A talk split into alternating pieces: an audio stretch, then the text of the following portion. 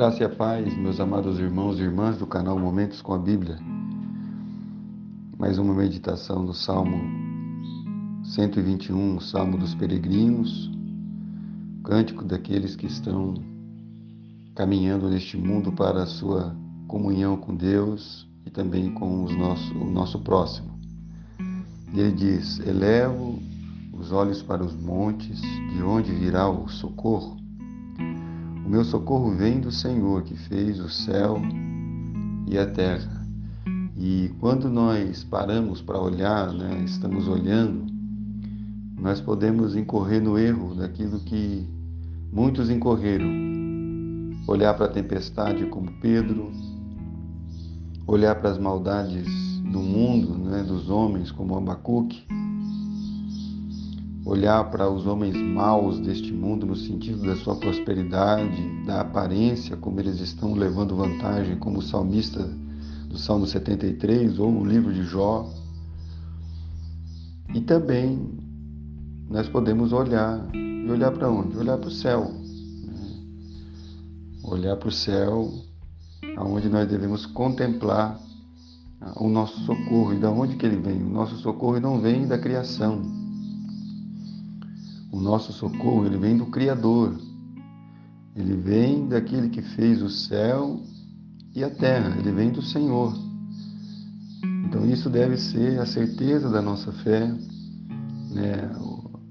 a nossa fé em crer de fato que o nosso Deus e Pai é quem cuida de nós, não é?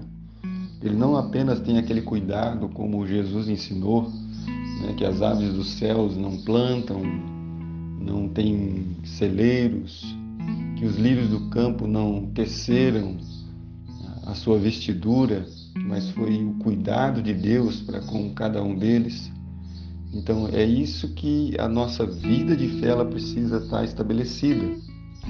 A nossa certeza da nossa fé, que é no criador e não na criação. A criação ela apenas ela traz o, o esplendor, ela apenas nos apresenta como o Criador ele é.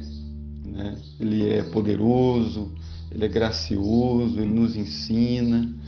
Então, o nosso Deus e Pai ele vai trazendo né, esse cuidado, não somente com as nossas necessidades físicas, mas também espirituais. Então, Ele cuida de nós, Ele cuida de nós de todas as maneiras. Né? Deus ele é a nossa sombra então ele vai nos guardando mesmo, como diz o salmista, que ele não dormita, né? aquele que nos guarda, ele não dorme, ele não cochila, ele não tem sombra de variação, como diz lá o Tiago, né? Mas ele está conosco para sempre. Ele está conosco, ele está nos guardando, ele está guardando a nossa entrada, ele está guardando a nossa saída. E essa deve ser a certeza da nossa fé, que é o nosso socorro ele vem do Criador dos céus e da terra.